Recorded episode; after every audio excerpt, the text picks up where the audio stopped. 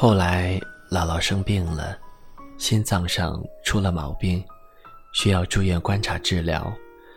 妈妈、舅舅和几个姨妈都来到医院，因为不知道要住院多久，大家想着安排好时间，彼此轮流着来照顾姥姥。这个时候，姥爷发话了，他说：“你们都去干自己的事情去。”把日用品和需要的东西拿过来，我就在这里住，陪着老婆子。大家都不同意，说医院里太冷，老爷年纪也大了，自己都照顾不好，哪能顾得了姥姥？但终究没有抵得过老爷的倔脾气，在姥姥的房间里也给老爷排了一张床，让他陪着姥姥。妈妈他们就每天抽个时间来看看，帮忙取个药，带点补品。那时我刚好放假，便去医院看望姥姥。走到门前，听到姥爷正在给姥姥读着报纸新闻，桌子上正在炖着红枣银耳汤。清冷的病房里，仿佛因为姥姥的声音变得暖暖的，也没有那么孤单了。看到我来，姥姥和姥爷都很高兴。放下东西，我就坐在窗前陪着姥姥聊天。姥爷默默地盛了碗粥，在姥姥胸前铺了几张纸巾，轻轻舀起一勺放在嘴前吹了吹，然后慢慢地送到姥姥口中。就这样一口一口单调的动作，直到整碗粥吃完。我从未见过这么认真仔细的姥爷。当姥姥全部吃完的时候，我看到姥爷眯起的眼角，柔声地问：“还要不要，老婆子？”原来相濡以沫的温柔，真的只是看着你好，我就会笑。不需要多么甜蜜的辞藻，不需要轰轰烈烈的宣告，就这么简单，真的很好。姥姥出院后，医生建议平时要多走走，放松心情。后来每个傍晚，姥爷都会牵着姥姥的手，慢慢的走，一起看公园的花开，一起看小孩子的嬉闹，一起看西下的夕阳，慢慢走，慢慢看。从未下过厨的姥爷，开始跟着妈妈学着做些简单的菜式。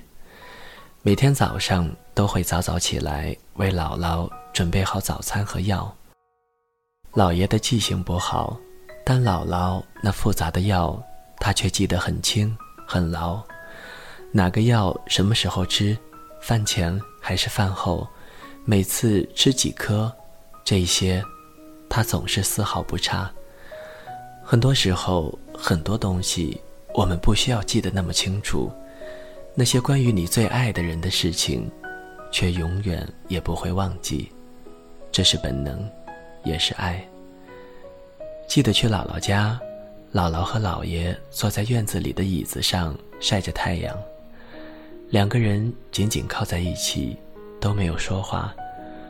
我默默地站在窗前，看着这么平静的两个人，感觉好舒心，很幸福。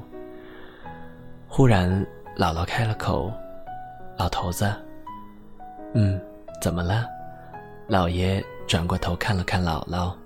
“这些年嫁给你，真是我的福气，真的。我不知道我上辈子积了什么德，遇到你这么好的人家。”满脸皱纹的姥姥对着老爷说道。老爷没有说话，只是拿起姥姥的手，放在手心。轻轻地揉了揉。姥姥接着说：“只是难为你了，遇到了我，真的辛苦你了，让你大半辈子没喝过酒，活得不痛快，老了还拖累你照顾我，害你也落得一身病。”那时的姥爷因为年纪大，时常担忧着姥姥的身体，也弄得经常发一些老毛病。瞎说什么呢，老婆子，能跟你过这一生，才是我最大的幸福。我没什么大的本事，没给过你什么奢侈的生活，还跟着我辛辛苦苦半辈子，老觉得自己亏欠了你。如果有下辈子，我还想让你当我的老婆子，能够一直过着好日子的老婆子。老爷对着姥姥说。站在窗前的我，眼泪流了下来。医生说，姥姥活不过一个月了。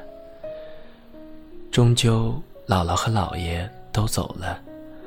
姥姥走的第二天，姥爷就走了。他终究怕姥姥一个人孤单寂寞，不放心他一个人走。曾经看过一部电影，名字叫《恋恋笔记本》。那时候，姥姥和姥爷都还在，看着诺亚和艾丽感人的爱情故事。当最后诺亚牵着艾丽的手，一起躺在床上，永远的闭上双眼时，眼泪止不住的流。但那时只是觉得这只是一个故事，终究是剧本。后来经历了姥姥和姥爷，看到了人生。终于相信了所有的情节。至今犹记得这段话。我，没有什么特别的，只是一个有着普通想法的普通人，过着普通的生活。没有人为我立碑著书，歌功颂德。我的名字也将很快被人们遗忘。但是在一件事情上，我比任何人都要成功。我全心全意的爱着一个人，而且对我来说，这就足够了。对啊，我那么普通，遇到一个深爱着的你，已经是天大的幸运了。你说我遇到你辛苦我了，但你不知道，遇到了你，我该是多么庆幸。我深爱着你，我可以为你放弃所有的习惯。只要我们能幸福，只要能看着你笑，生活就足够美好。有多少人渴望着美好的爱情，又有多少人在爱情路上伤痕累累？有多少人曾扬言地老天长，又有多少人半路各奔东西？其实，爱情需要两个人共同经营。彼此互相深爱，互相心疼，才能相濡以沫，才能在时间的长河里踏过坎坷万重，才能共赏夕阳西下。尘世间最美好的爱情，不过是不向时间低头，携手白头到尽头而已。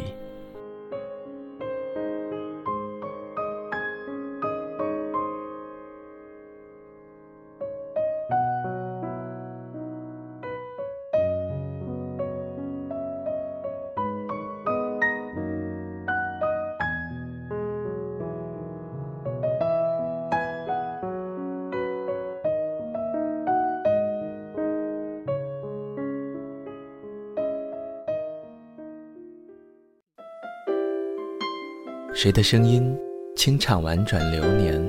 谁的双手挽起千年不变的誓言？用音乐品味生活，用音符记录感动。我的声音会一直陪伴在你的左右。